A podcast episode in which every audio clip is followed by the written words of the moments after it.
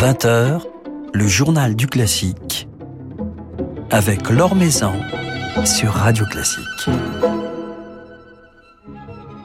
Bonsoir à tous. Nous allons nous replonger ce soir dans l'univers schubertien en compagnie de musiciens du quatuor Hermès qui viennent de nous offrir un sublime album dédié au 13e et 14e quatuor de Schubert, Rosamund et la jeune fille et la mort, un album récompensé d'ailleurs par un trophée radio classique.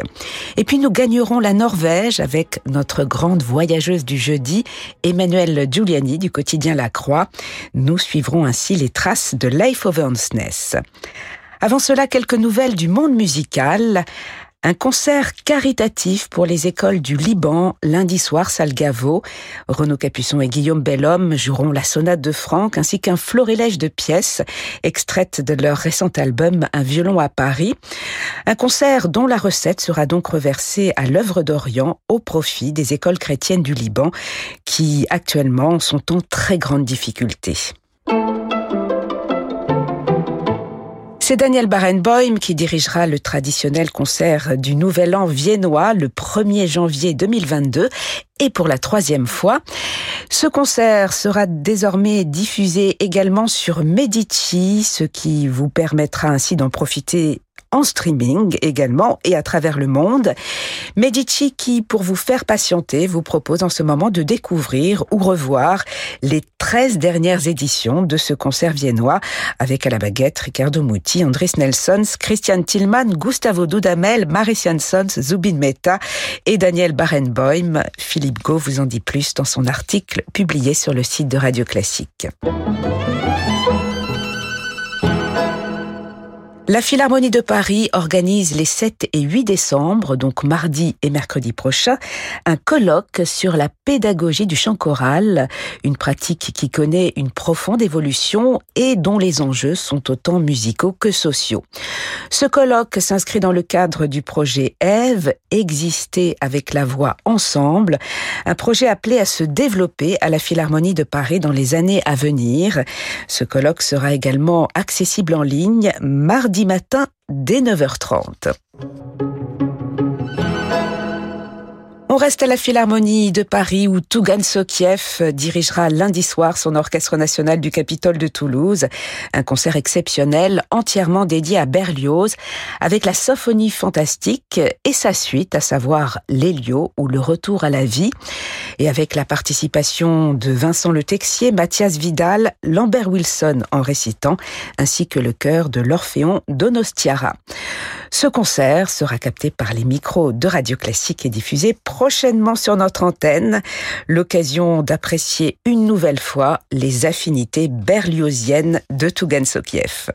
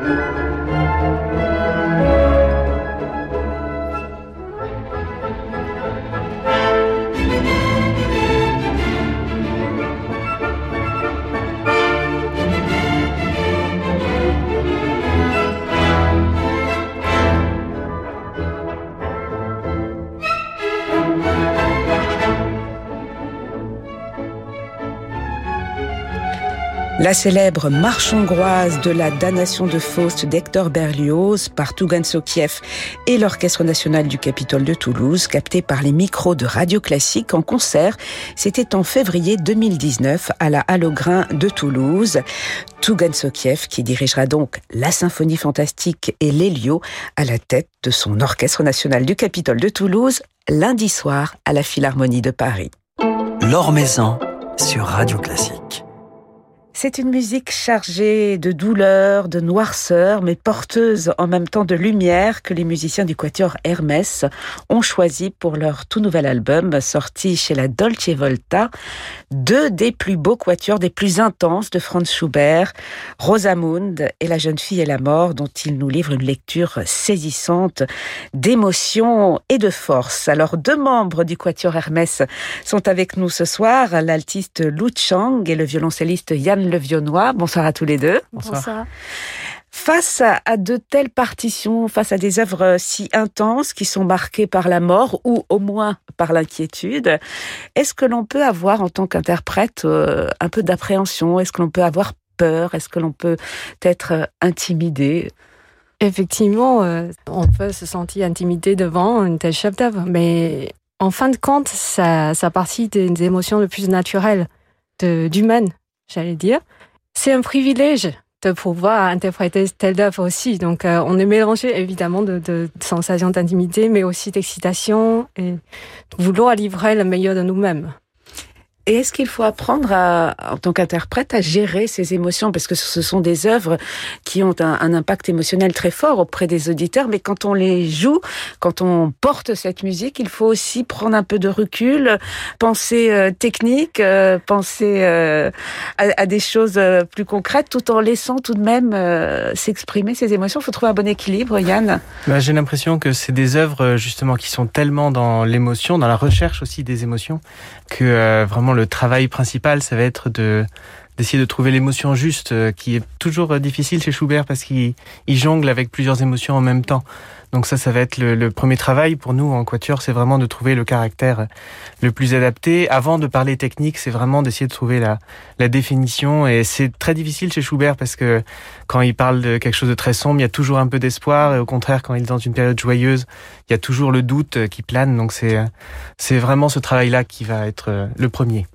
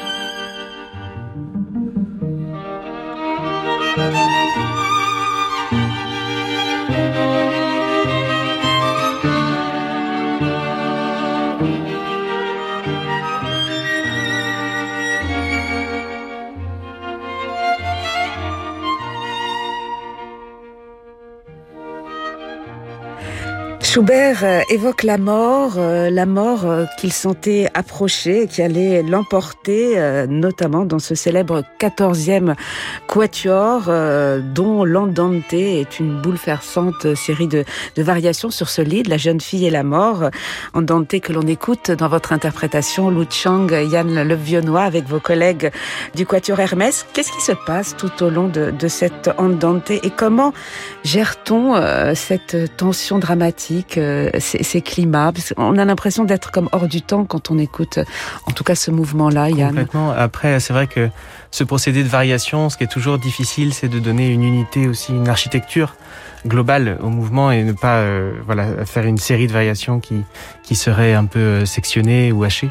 Bon après l'idée de la mort c'est aussi une idée qui était très présente à Vienne à cette époque-là. Alors Schubert peut-être euh, se savait condamné, peut-être se savait juste malade. C'est difficile de, de, de, savoir ce qui se passait exactement dans sa tête, mais en tout cas, l'idée de la mort était vraiment une obsession presque pour tous les artistes de cette époque-là. Donc euh, voilà, c'est vrai qu'on le voit plus comme une espèce presque de muse, cette idée de la mort pour Schubert.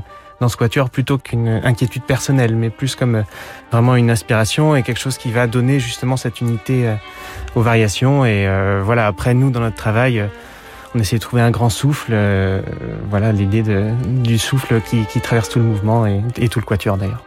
C'est vrai que quand on parle de Schubert, on parle de mort. On en parlait récemment avec Jean-Marc Louisada qui a enregistré justement des sonates de Schubert. On parle de mort, mais on parle euh, de lumière puisqu'il y a cette ambivalence euh, schubertienne qui fait que euh, ce n'est jamais lugubre. Il y a toujours une part d'espoir, Lou, Tiang. C'est ce qu'on ressent dans sa musique. On a eu un rebondissement sur, je crois, sur Facebook et un auditeur qui plane qu'il faut pas écouter Schubert, c'est trop désespéré.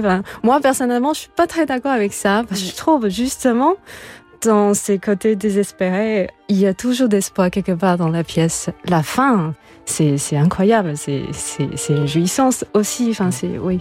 Et donc, il faut arriver aussi à, doser cette, cette part d'ombre et, de lumière. C'est ce qui rend aussi la musique de Schubert exceptionnelle. Tout à fait. Et, et, parlante, je pense, pour tout le monde. C'est vrai que du coup, euh, le fait que les émotions soient transcrites de manière aussi complexe, qui est toujours euh, comme ça plusieurs niveaux de lecture, ça fait que chacun peut trouver des résonances euh, par rapport à son histoire, par rapport à ses pensées. Et on peut toujours s'accrocher à, à tel ou tel niveau de lecture sans jamais se contenter de quelque chose de, de plat ou de, de trop euh, brut euh, dans un seul sens. Et puis il y a une élégance euh, schubertienne que l'on perçoit également à travers votre enregistrement, ce nouvel enregistrement du quatuor Hermès.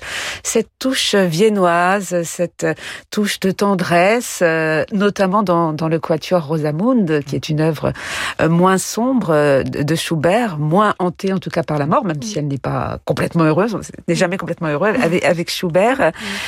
Est-ce qu'il y a des, des, des sonorités, des phrasés particulières, cette ambiance viennoise que l'on cherche aussi à, à, traduire lorsque l'on joue la, la, musique de Schubert et, et, de quelle façon? Oui, pour moi, le, le son, la sonorité de Schubert, c'est quelque chose de très particulier, qui porte un peu de mélancolie, qui porte un peu d'incertitude à l'intérieur de son. Et euh, évidemment, il cette touche une viennois aussi. Enfin, je pense ça. Enfin, Schubert sur ses partitions, il notait beaucoup de pianissimo énormément de pianissimo, je pense, on comptait ouais. tous ses œuvres. Donc pour moi, c'est vraiment une touche très particulière de, de, de, de lui. Donc euh, je pense on cherche euh, voix, cette poésie à l'intérieur de son et euh, évidemment se phraser euh, comme les leaders, un chant, enfin avec des souffles de, de voix. Moi, j'entends Fischer Discaro. Enfin, quand je joue, j'ai envie de, de, de, produire une voix qui porte.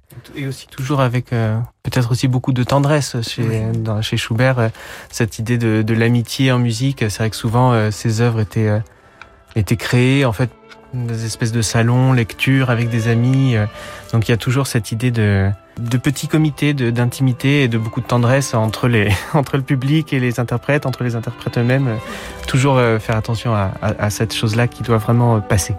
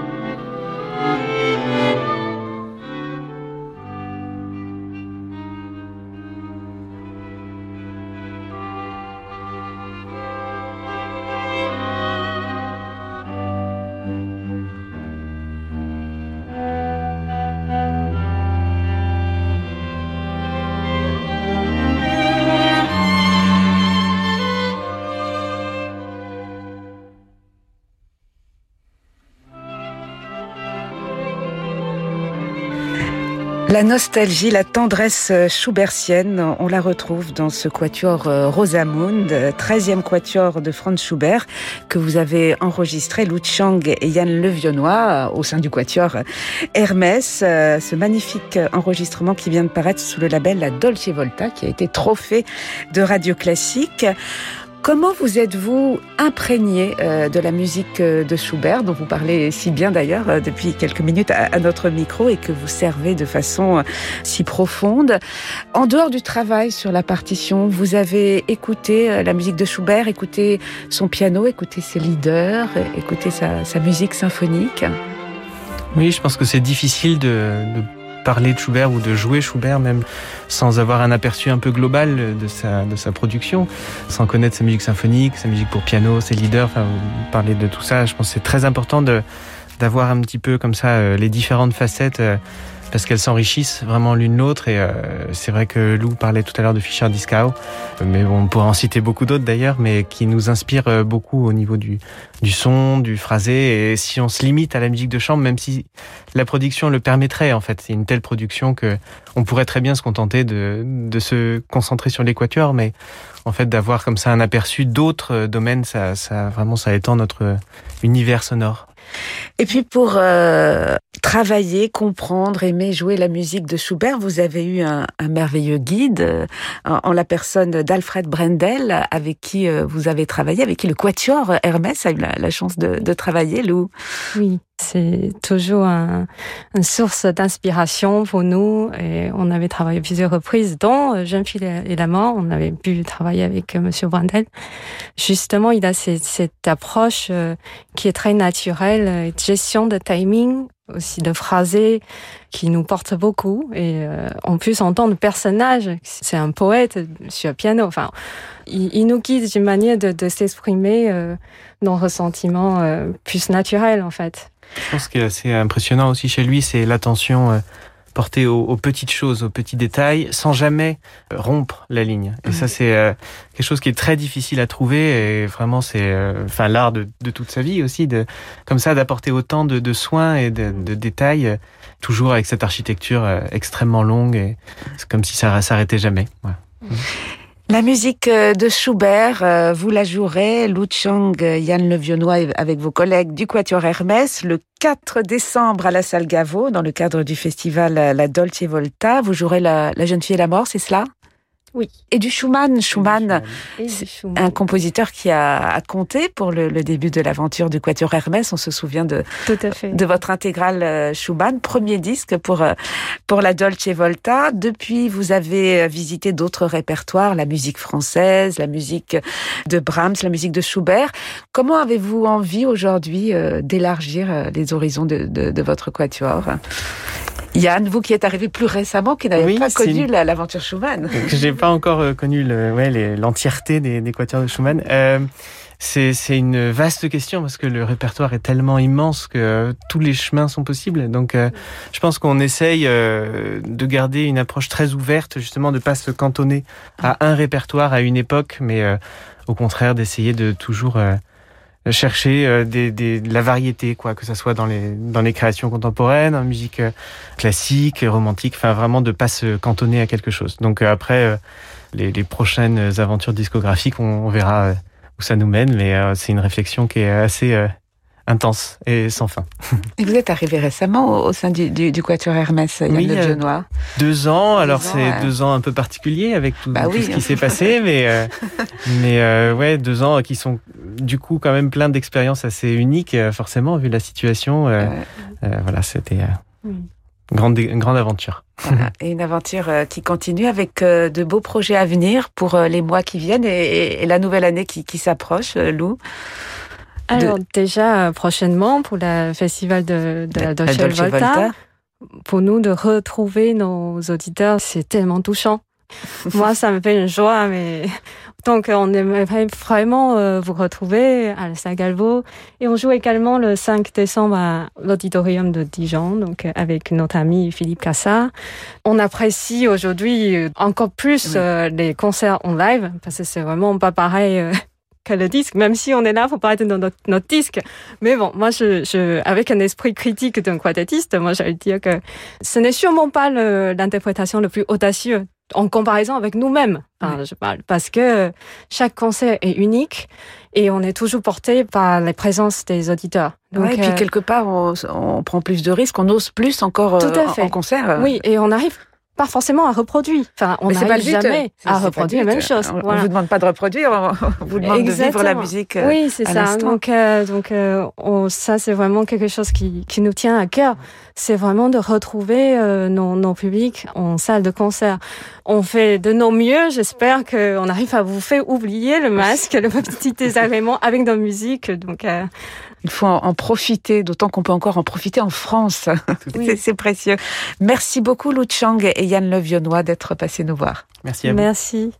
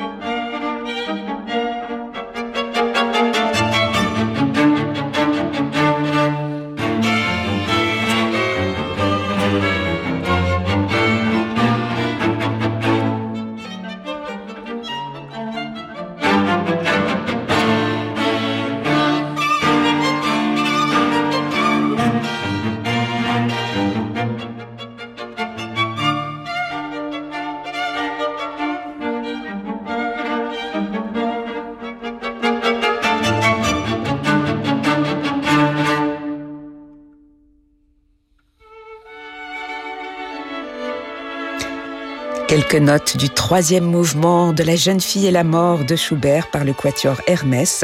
Le quatuor Hermès qui sera, je vous le rappelle, en concert samedi à 17h Salgavo dans le cadre du festival de la Dolce Volta qui se tient ce week-end, samedi et dimanche. Le coup de cœur de la Croix avec Emmanuel Giuliani.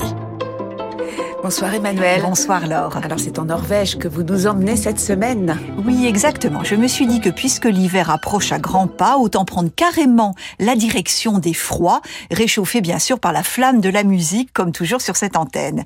Je vous suggère donc de nous suivre en Norvège et plus particulièrement dans la ville de Stavanger, dont l'orchestre symphonique invite ce 2 décembre, donc ce soir même, le pianiste Leif Ofansnes sous la direction du chef Anthony Hermus.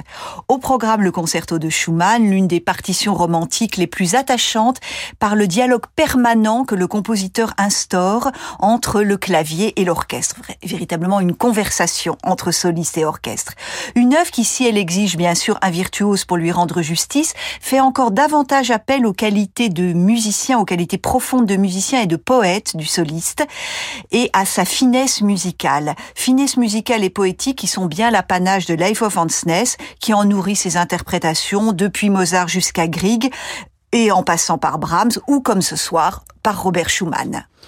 Alors, euh, pourriez-vous, Emmanuel, nous en dire un peu plus sur Stavanger et son orchestre Oui, que nous ne connaissons pas forcément très bien ici.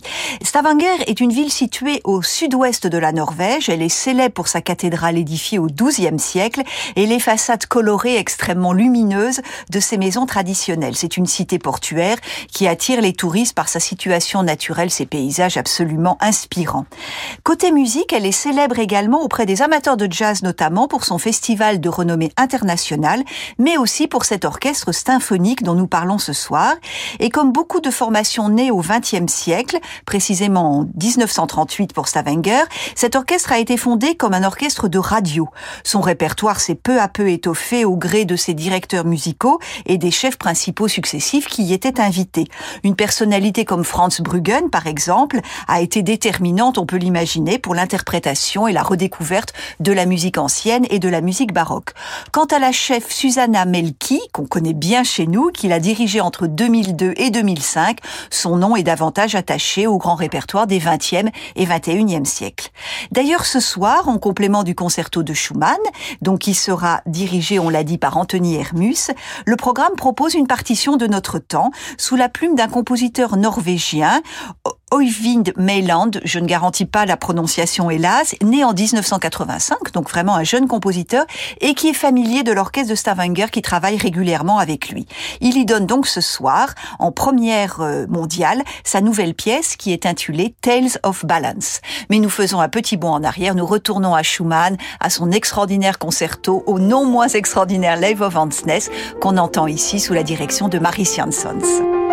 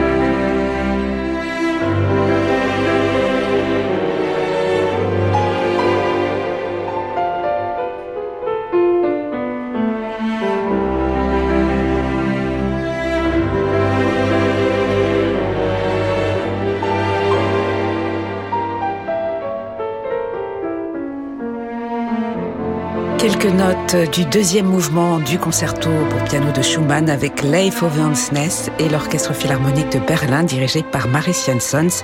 Leif Ovansnes qui joue ce concerto de Schumann ce soir en Norvège où vous nous avez emmené Emmanuel. Merci pour ce voyage. Merci à vous Laure. Et à la semaine prochaine. Merci à Robert Rieuvernet pour la réalisation de cette émission. Demain, nous nous intéresserons à cette production, nouvelle production de la vie parisienne d'Offenbach dans sa version originale proposée par le Palazzetto Bruzane et nous serons en compagnie d'Alexandre Dradvicki, le directeur du Palazzetto Bruzane, mais aussi de Christian Lacroix qui a signé la mise en scène de cette production. Passionnant. Très belle soirée à tous, soirée qui se prolonge en musique bien entendu avec Francis Drezel.